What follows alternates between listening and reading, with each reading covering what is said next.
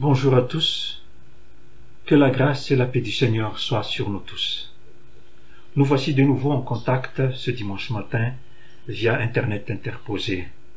Mais cela ne diminue en rien notre communion par le lien du Saint-Esprit.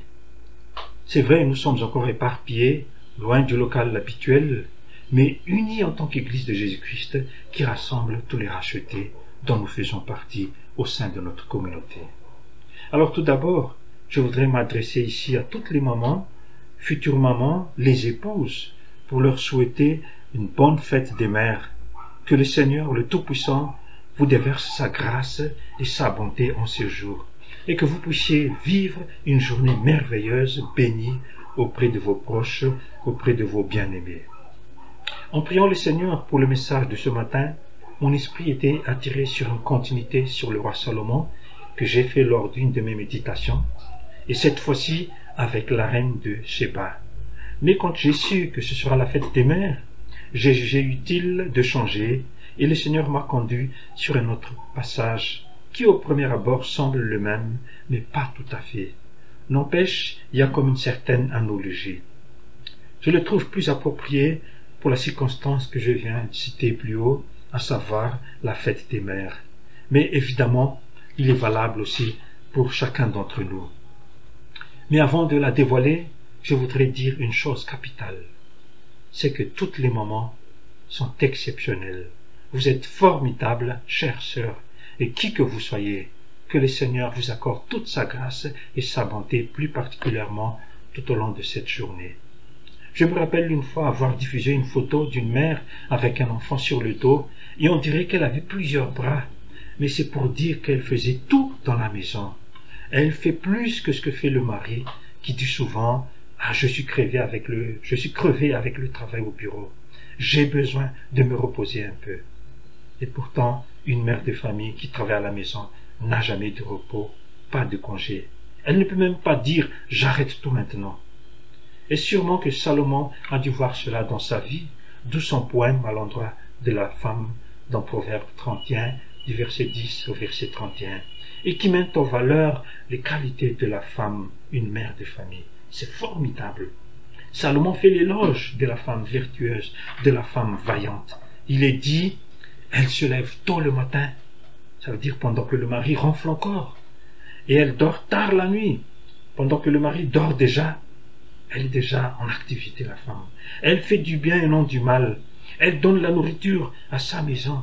Ça veut dire de l'argent reçu de son mari. Elle en fait une nourriture. Effectivement, elle ne peut pas manger l'argent, mais il faut le transformer en nourriture. Et c'est ça ce que fait la femme. Elle pense un champ et elle l'acquiert. Ça veut dire une femme débrouillarde qui ne s'endort pas sur ses lauriers. Et la liste est longue. Mais ce que j'aimerais mettre en relation avec mon message de ce matin, c'est ceci. Elle est revêtue de force et de gloire. Elle ouvre la bouche avec sagesse et des instructions aimables sont sur sa langue. Plusieurs filles ont une conduite vertueuse, mais elle les surpasse tous. Et le dernier, et non le moindre, elle craint l'Éternel. Voilà ce que décrit Salomon. Mais je pense que c'est le cas de vous tous, toutes les mères de famille qui m'écoutent en ce moment. Pour ne pas vous tenir trop longtemps, en fait, il s'agit de la reine Esther cette femme formidable qui a su sauver son peuple face à un complot machiavélique et qui avait agi avec courage et confiance pour que son peuple ne périsse pas. Alors, pour situer un peu le texte, Esther et son cousin Mardoché étaient en exil à Babylone. Orpheline très jeune, elle était prise en charge par Mardoché, et c'est ensemble qu'ils étaient à Suse, la métropole perse. L'histoire s'est passée sous le règne d'Assuérus, qui est un peu l'équivalent aussi de Pharaon, que le roi qui sont succédés en, en Égypte, on les appelait Pharaon. Mais celui-ci, Assuris, a été nommé par les Grecs Xerxès, qui était le successeur du roi Darius. Et c'est le commentateur, le livre d'Esther, ou plus précisément l'histoire, devait se situer entre les deux retours, ça veut dire le premier sous Zorobabel et le second sous Estras. Et c'est là, dans ce royaume, en étant exilé, que va être le tournant dans la vie d'Esther, mais aussi celui de son peuple juif restant en exil. Ce qui est merveilleux, c'est que Dieu nous étonne toujours dans son plan en faveur de son peuple. Là où son peuple, son serviteur ou sa servante, se trouve en difficulté, comme si en exil, il est toujours là. Dieu est toujours présent à les aider d'une manière ou d'une autre, mais ici d'une manière miraculeuse. Mais pas toujours du tac au tac, souvent ou très soudainement, mais on voit Dieu à l'œuvre progressivement. Comme un processus vraiment. Dieu accompagne toujours ses enfants dans les moments les plus difficiles jusqu'à les conduire vers une sortie victorieuse. Souvenons-nous très bien de Joseph en Égypte, de Babylone, de Daniel à Babylone, des hommes de Dieu fidèles à lui, et il les a honorés par leur fidélité en les délivrant. Mais les femmes ne sont pas en reste, comme c'est le cas ici avec Esther. Tous des exilés, mais qui deviendront par la suite des hauts dignitaires du pays. Pour Esther, de nos jours, on pourrait l'appeler la première dame du royaume. Qui aurait cru un seul instant que cette jeune fille exilée et en plus orpheline deviendra un jour la reine de son pays d'exil? Personne, mais Dieu, Dieu le savait, Dieu le sait. Mais souvenons-nous qu'on ne peut pas se séparer de son histoire, de son parcours, son cousin Mardoché qui l'a élevé, est devenu même par la suite comme un père adoptif qui va l'aider, qui va la conseiller, l'entourer, comme il est dit dans Esther 2.7. Mardoché était comme un pion pour son accession au trône, et combien ses conseils étaient précieux vraiment pour Esther. Mais il faut dire que l'histoire ne s'était pas passée comme ça à coup de baguette magique pour en arriver là. Il y a tout un cheminement. Elle a dû passer, apprendre par la patience, peut-être même par la souffrance en étant exilée. Mais de manière inattendue, Dieu va lui ouvrir le chemin. En fait, qu'est-ce qui s'est passé? Un scandale allait secouer le palais royal parce que la précédente reine, Vasti n'a pas voulu obéir à l'ordre du roi lorsqu'il l'a fait venir pour se présenter devant lui et devant tous les invités pour montrer sa beauté la couronne royale, ce qui a irrité le roi. Il était furieux, vexé même, surtout devant tous les convives. Normalement, pareille chose ne devrait jamais se produire dans le royaume. Alors le roi fait appel aux sages pour voir et savoir ce que dit la loi et le droit en pareille circonstance. Et là, le verdict était sans appel, la destitution de Vasti, la reine. Ce n'est pas seulement devant le roi que Vasti a mal agi, mais envers tous les princes, tous les peuples. Et les sages voyaient même plus loin le risque, avec le mépris des femmes à l'égard de leur mari. Ça veut dire que toutes les femmes peuvent dire non à leur mari maintenant, réagir. Et c'est ça le risque. Ainsi va se terminer le parcours de Vasti dans le palais royal, tandis qu'un autre va commencer. Et c'est à partir de là que va se tracer le parcours d'Esther. En fait, Dieu, qui n'est jamais mentionné dans ce livre, est derrière tout cela, derrière la scène, accomplissant son dessein. Et là, avec sa souveraineté, il se sert de ce roi païen vaniteux pour en arriver à son plan qui est de sauver son peuple. Avec la destitution de Vasti, le roi voulait coûte que coûte introniser une nouvelle reine pour la remplacer. Et ce qui fait que l'annonce a été faite dans tout le royaume. Ce royaume avec 127 provinces, vous imaginez un petit peu la grandeur? 127 provinces, c'est immense. Et cette annonce parvient aussi aux oreilles de Mardoché, qui n'était pas loin parce qu'à la porte du palais même. Vous imaginez un petit peu maintenant le nombre de candidatures qu'ils ont reçues à cette offre. Le palais royal a dû être inondé de CV de toutes parts parce que aucune jeune fille ne voulait rater cette occasion qui leur est tendue de devenir la reine du pays. C'est étonnant, mais c'était ouvert à toutes les filles. Il n'y a pas d'exclusion pour les autres nationalités. Et c'est là que Esther va entrer en scène aussi. Alors ce message, je vais le à propos d'Esther, je vais le diviser en trois points. Sa modestie face à la concurrence, sa foi face aux terribles épreuves et son courage à braver l'interdit. Le premier point, c'est sa modestie face à la concurrence. Sûrement qu'au regard humain, Esther, une exilée, orpheline, ne rivaliserait pas à toutes les jeunes filles du royaume. Mais, la connaissant très bien, Mardoché va l'intégrer dans la course, avec des atouts que Dieu lui a donnés, belle de taille, belle de figure. Certes, elle est modeste, réservée, respectueuse, mais Mardoché croyait que ces deux qualités vont peser beaucoup.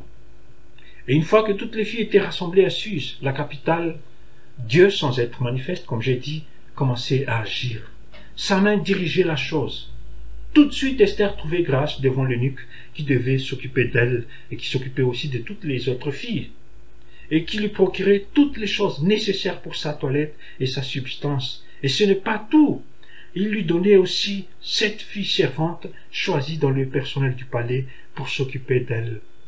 Et pour couronner le tout, l'installer dans le meilleur appartement de la maison des femmes, dans le harem, selon Esther 2.9. C'est le langage d'aujourd'hui, on pourrait dire, Esther, elle a tous les atouts.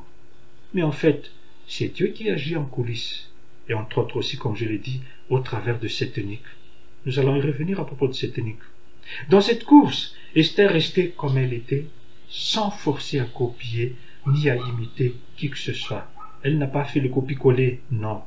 Et d'ailleurs, les filles étaient sur le même pied d'égalité. Elles avaient douze mois pour se préparer sur ce qui est prescrit aux femmes, surtout aux futures reines. Remarquez, mais l'aspect physique est particulièrement attrayant en cette période, dans de telles circonstances. Mais en même temps, une épée à double tranchant. Ici, il va être parmi les critères pour pouvoir être sélectionné? Mais souvenons-nous, dans le cas de Joseph, son bel aspect physique a été source de problèmes jusqu'à le conduire en prison. Comme c'était aussi le cas avec Sarah, Rebecca et Bathsheba. Ce qui est merveilleux, c'est que pour Esther, sa beauté allait de pair avec sa modestie. Sa beauté allait de pair avec sa modestie. Et cela la préservait de tout orgueil, de toute présomption. Pour certaines filles femmes, beauté ne rime jamais avec modestie. Mais beauté avec l'extravagance. J'en passe.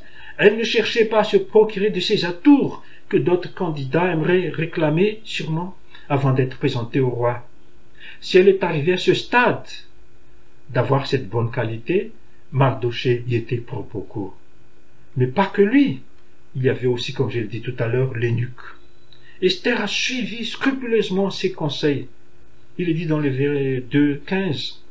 Lorsque son tour d'aller voir le roi fut arrivé, Esther, fille d'Abishaïl, oncle de Mardoché, qu'il avait adopté pour fille, ne demanda que ce qui fut désigné par Égaï, eunuque du roi et gardien des femmes. Esther trouvait grâce aux yeux de tous ceux qui la voyaient. Voyez un petit peu l'action de Dieu.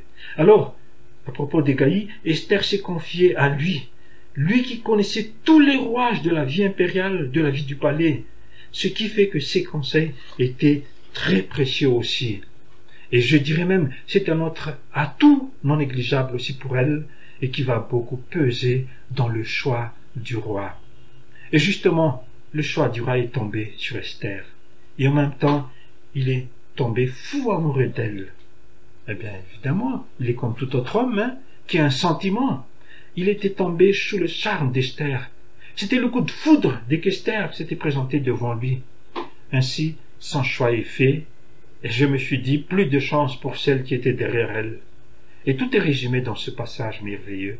Le roi aima Esther. Maintenant, voilà Esther qui va être sur le trône. Mais à peine arrivé au palais royal, son peuple est menacé de mort. Et c'est grave. Et là, sa foi va être mise à l'épreuve.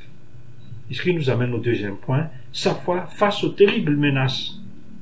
Un homme vaniteux, orgueilleux la personne de Haman, l'Agagite, descendant du peuple d'Amalek, a été élevé par le roi en tant que premier ministre, et tout le monde devrait s'incliner devant lui, surtout tous les serviteurs du roi qui se tenaient à la porte du palais. Ce qui veut dire que il était le conseil spécial du roi, et la preuve, nous le verrons à l'action dans la suite de l'histoire. Et Mardoché était parmi ceux qui devaient s'incliner devant lui, mais il ne le faisait pas. Il ne voulait pas. Mardoché veut bien obéir au roi, mais pas au point de manquer du respect à Dieu. Mais nous pourrions nous demander, mais pourquoi? Qu'en est-il? Eh bien, écoutez ceci. En fait, il y avait un ordre de Dieu quelques années en arrière concernant le peuple d'Amalek, les Amalécites, dont fait partie Amon. Sur le chemin, en quittant l'Égypte, Amalek attaquait le peuple de Dieu, surtout ceux qui traînaient derrière. Et Dieu recommande aux Israélites ceci dans Deutéronome 25, 19. Lorsque l'Éternel ton Dieu, après t'avoir délivré de tous les ennemis qui t'entourent, t'accordera du repos dans le pays que l'Éternel ton Dieu te donne en héritage et en propriété, tu effaceras la mémoire d'Amalek de dessus les cieux et ne l'oublie pas. Tu effaceras la mémoire d'Amalek de dessus les cieux et n'oublie pas. Et cela a sûrement transmis de génération en génération aussi. Alors Mardoché, ayant connu l'origine de Haman, il lui était impossible de s'incliner devant lui. Ses collègues ont beau lui répéter chaque jour cette obligation, Mardoché ne voulait rien entendre, jusqu'à dire qu'il est juif.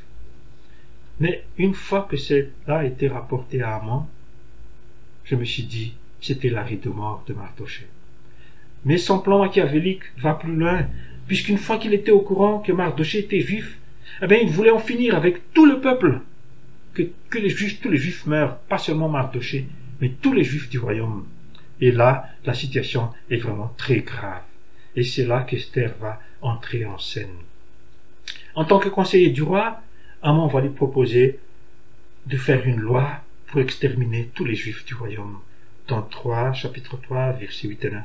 Et sans hésitation, comme il était le conseiller le choisi du roi, le roi lui donne son anneau afin de sceller ce décret.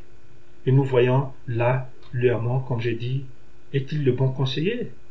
Entre guillemets, il voulait le, la tuerie totale pour les Juifs. Avec la rage qu'il a contre Mardoché, il reçoit en plus cette parole du roi. Vous imaginez un petit peu? Fais-en ce que tu voudras. Déjà, il y a haine. Et puis, il y a la carte blanche ici par le roi. Eh bien, je dirais, c'est grave, c'est grave. Il a carte blanche pour agir. Donner carte blanche à quelqu'un est dangereux. Le risque, c'est qu'il peut y avoir, il peut faire n'importe quoi. Et c'est ce que va faire Amman ici, dans le but de railler du royaume tous les juifs. Et tout de suite, le décret est envoyé dans tout le royaume. Et là, c'était la consternation de tous les juifs. Des pleurs, des lamentations. Beaucoup s'enveloppaient de sacs et se couvraient de cendres, qui sont des signes d'humiliation, de deuil et de repentance. Mais Seigneur, pourquoi tout cela? Je me suis dit aussi, c'est déjà l'arrêt de mort de tous les juifs dès l'annonce du décret. Et cela parviendra aussi jusqu'aux oreilles d'Esther avec une copie dans ses mains que Mardoché lui avait donnée. Et pour faire face à cette mort qui planait sur elle, sur les Juifs, il n'a pas une minute à perdre. D'où la communication sans arrêt entre Esther et Mardoché. Et là, je trouve formidable, hein, déjà en ce temps-là, temps-là, la communication. Lisez un peu le chapitre 4, vous verrez la communication sans arrêt entre Mardoché et Esther, un des personnels, pour dire vraiment l'urgence de la situation. Pour Mardoché, il n'y a qu'une seule chose à faire, l'intervention d'Esther auprès du roi. Mais ce n'est pas si simple que ça. Il y a la loi qui régit le palais, et d'enfreindre cela sans être convoqué par le roi, Esther risquerait la mort. Que faire alors? Pour Mardoché, pas question d'attendre, parce que l'application de décret n'attend pas. Dès qu'il sera en possession des autorités de chaque province, ce sera l'application pure et simple, c'est-à-dire la mort des Juifs. Et c'est là où Esther met sa foi en évidence. Elle va tenter le tout pour le tout, et pour cela, elle va s'appuyer sur Dieu dans un moment de jeûne et de prière. Elle fait appel à tous les Juifs, surtout ceux qui sont à à prier pour elle et à se joindre à elle dans ce moment de jeûne et de prière. Avec conviction et foi, elle est prête à aller se présenter devant le roi sans savoir ce qu'il adviendra. Entre-temps, Mardoché aussi prend ses responsabilités et suit scrupuleusement ce que Esther lui a recommandé, ça veut dire de mettre au courant tous les juifs afin qu'ensemble il n'y ait qu'une seule voix qui monte vers le Seigneur venant d'un seul cœur. Cette fois-ci, ce n'est pas avec son titre de reine qu'elle va se mettre en avant pour éviter la mort, mais avec sa foi en Dieu. Le Dieu qu'elle a connu dès son enfance et même dans l'exil, elle y était très attachée. Eh bien voilà, elle met sa confiance en Dieu. D'habitude, pour s'approcher du roi, il y a toute une préparation particulière, se parfumer, se faire belle. Mais cette fois-ci, sa préparation est d'ordre spirituel. Ça veut dire de passer du temps dans la prière, demander le soutien de Dieu, demander son Saint-Esprit. Et c'est vrai, Dieu n'avait-il pas dit, invoque-moi et je te répondrai. Et sa parole rajoute aussi pour donner confiance à son peuple. Le malheur atteint souvent le juste, mais l'Éternel l'en délivre toujours. Et c'est cette foi qui l'a conduit à agir avec courage. Ce qui nous amène au troisième point. Son courage à braver l'interdit. Maintenant, avec cette foi, elle y va avec courage et confiance. S'approcher du roi sans être invité, c'est risqué. Et ensuite, elle va devoir dire qui elle est, quelle est son origine? En fait, Esther n'aura plus honte de son origine et de le dire ouvertement devant le roi parce que cela y va de sa vie et de son peuple. Elle prenait son courage à deux mains et se présentait devant le roi. Et surprise générale, le roi lui tend le sceptre, signe qu'elle trouvera grâce à ses yeux et qu'elle ne mourra pas. Bien plus il lui demande, et ça c'est quelque chose d'inattendu. Qu'as-tu, reine Esther, et que demandes-tu? Quand ce, serait la moitié du royaume, elle te serait donnée. Vous imaginez un petit peu la parole du roi? Tout de suite, il a aimé Esther de tout son cœur. Et en entendant ces paroles, c'était un soulagement total pour Esther, comme une délivrance. Alors sa crainte s'est dissipée petit à petit. Mais confiante comme elle est en l'Éternel, elle ne réagit pas tout de suite, ne dit pas la demande, mais elle va avec prudence et avec sagesse. Étrange, mais au lieu de dire tout de suite la gravité de la situation, elle demande au roi de venir à un festin accompagné de Haman.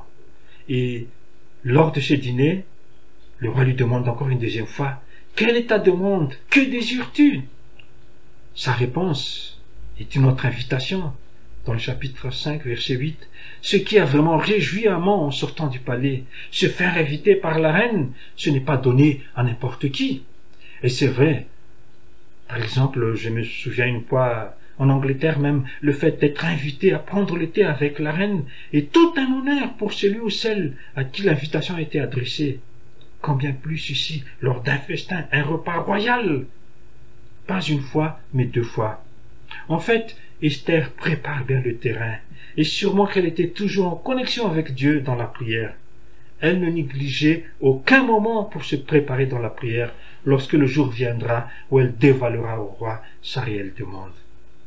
Amon a raison de se réjouir, de s'enorgueillir aussi, d'être l'invité de Marc de la reine. Et il est dit qu'il est sorti joyeux et le cœur content. Mais dès qu'il a vu Mardoché qui ne s'incline jamais devant lui, il était fou de rage, rempli de colère.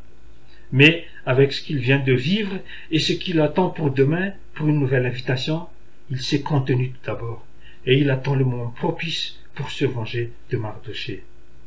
C'est triste, mais déjà, au sommet des honneurs, élevé par le roi, cela ne lui suffisait pas, mais voulait en finir avec Mardoché et les Juifs. Et les conseils de ses amis et de sa femme n'étaient pas pour le calmer. Il lui proposait même de dresser un bois afin de pendre Mardoché le lendemain. Mais il se trompe, chers amis. Le lendemain ne leur appartient pas encore. On ne sait même pas ce qui adviendra dans la seconde qui suit. Encore plus, le lendemain. Eh oui, le lendemain, c'est le début du renversement de situation. En fait, tout va se retourner contre lui parce que suite à une action de Mardoché en faveur de la royauté, il y a quelques années auparavant, et qui n'a pas été récompensée, le roi voulait lui faire une marque de distinction. Et au hasard, il demande qui est dans la cour? Eh bien, c'était justement un amant qui venait pour faire demander au roi de faire pendre Mardoché. Vraiment, nous voyons là, tout est dirigé, réglé minutieusement par une main invisible et souveraine. Mais le projet du roi, qui est d'honorer Mardoché, va passer avant le plan de, de, qui est de le prendre. Dans le plan du roi, c'est avec le vêtement royal, le cheval du roi et la couronne royale pour Mardoché. Il croyait que c'était lui. Il croyait que c'était à lui que le roi voulait faire cet honneur, mais c'était à son pire ennemi. Et le comble, il va devoir tirer son pire ennemi sur le cheval du roi en traversant toute la ville. Quelle humiliation vraiment pour Amon. Il aurait aimé l'inverse, mais le roi n'a pas tenu compte de son titre de Premier ministre. En fait, tout cela rentre petit à petit dans le plan de Dieu. Et c'est lors du prochain festin, le dernier pour lui, qu'Esther va prendre son courage pour dénoncer le crime odieux préparé par Amon. Pour la troisième fois, le roi lui dit, Quel est ta demande, reine Esther? Ce qui veut dire que le roi n'a pas oublié. Si Esther a osé braver l'interdit tout au début, c'est qu'il doit y avoir une raison majeure, capitale. Connaissant la loi du palais, elle ne va pas risquer sa vie pour rien. Et jusqu'au bout, le roi voulait savoir ce qui se cache derrière son action. Et là, la dernière heure de Haman va sonner. La reine Esther répondit, Si j'ai trouvé grâce à tes yeux, ô roi, si le roi le trouve bon, accorde-moi la vie, voilà ma demande, et sauve mon peuple, voilà mon désir, car nous sommes vendus, moi et mon peuple, pour être détruits, égorgés, anéantis. Encore si nous étions vendus pour devenir esclaves et servantes, je m'étairais, mais l'ennemi ne saurait compenser le dommage fait au roi. Remarquez, mais la reine ne va pas révéler tout de suite l'identité de l'ennemi, mais elle va agir avec tact, mais le suspense. Dans sa demande, elle va jouer sur la corde sensible du roi, sa vie en tant que reine. Que va penser le roi si quelqu'un en veut à la vie de la reine? Eh bien, il ne va pas croiser les bras, et voulait savoir qui est cet ennemi. Le roi Assurus prit la parole et dit à Esther, Qui est-il? Où est-il celui qui se propose d'agir ainsi? Esther répondit, L'oppresseur, l'ennemi, c'est Amon, ce méchant-là. J'imagine bien, je vois bien Esther lui pointer le doigt. Amon fut saisi de terreur en présence du roi et de la reine. À aucun moment, Amon ne s'attendait pas du tout que c'est vers lui que tout va se retourner. La fin de sa vie approche. Ce sera la fin du nom de Haman dans le royaume. Et Esther et le peuple juif auront la vie sauve. Ce qui aurait pu être un carnage dans tout le royaume est devenu un jour de grâce pour tous les juifs. Tout a été évité à cause du courage de la foi d'Esther. Et on peut dire aussi de sa sagesse. Elle n'a pas agi en insensé, mais avec sagesse en voyant en elle aussi les qualités citées par Salomon que j'ai dit tout au début. Elle était revêtue de gloire, en étant choisie pour être roi, pas orgueilleuse, pas présomptueuse. présomptueuse. Elle a ouvert la bouche avec sagesse et des instructions aimables étaient sur sa langue. Comment elle a su diriger la chose pour sortir de cette situation très délicate? Et par sa parole envers le roi, par ses recommandations envers Mardoché, rien que des paroles sages, des paroles pesées sortaient de sa bouche. À cause de Dieu, elle a surpassé toutes les concurrentes et le dernier non le moindre, cette crainte, ce respect envers l'Éternel. Avant d'agir, Esther s'est confiée à Dieu. Depuis toujours, le peuple de Dieu a été haï, que ce soit dans l'Ancien Testament, que ce soit dans le Nouveau Testament. Et notre génération aussi n'échappe pas à cela. Du temps de Christ, il a été haï, ainsi que les disciples. Dans Jean 15, 18, il est dit, Si le monde vous haït, chassez qu'il m'a haï avant vous. On voulait en finir avec les chrétiens. Heureusement, le Saint-Esprit était là. Et il l'est encore, et il le sera toujours, pour soutenir les fidèles. Paul, qui était un persécuteur, une fois transformé, avait mis en garde les chrétiens dans 2 Timothée 3.12, quand il dit Or, tous ceux qui veulent vivre pieusement en Jésus-Christ seront persécutés. C'est pour dire que les chrétiens ne vivent plus selon la pensée du monde. Donc, ils devront aller à contre-courant. Et c'est là que le monde se moque et c'est là que le monde va persécuter. Donc, à nous de rester fidèles au Seigneur, quoi qu'il arrive. Ce n'est pas facile, mais il nous aide toujours. Pour terminer, écoutez cette parole toujours de Salomon dans Proverbe 3, versets 5 et 6. Confie-t-on l'Éternel de tout ton cœur, et ne t'appuie pas sur ta sagesse, reconnais-le dans toutes tes voies, et il aplanira tes sentiers. C'était la clé pour Esther, et de même aussi pour nous. Que le Seigneur nous bénisse. Je vous invite à nous incliner dans la prière. Seigneur notre Dieu, notre Père, nous te nous te bénissant pour ce jour merveilleux, un jour où beaucoup de mamans, de mères de familles célèbrent leur fête aujourd'hui. Et nous voulons te le recommander, Seigneur, afin que tu leur accordes ta grâce et ta bénédiction, que tu les bénisses abondamment, Seigneur, en ce jour qui est la leur. Merci Seigneur pour cet enseignement que tu nous as donné au travers de la reine Esther et nous te demandons qu'à nous aussi Seigneur que tu nous accordes la sagesse et le courage aussi. C'est vrai que nous avons affronté dans la vie de tous les jours toutes les difficultés, toutes les attaques de l'ennemi, mais nous avons besoin de ton aide et de ta sagesse, Seigneur, pour agir. Ainsi, conduis-nous chaque jour, que ton Esprit Saint nous inspire, afin que nous ne fassions que ce qui est ta volonté seule, et cela pour le bien de ton peuple aussi, Seigneur. Merci, Seigneur Jésus. En ton saint nom, nous t'adressons cette prière. Amen.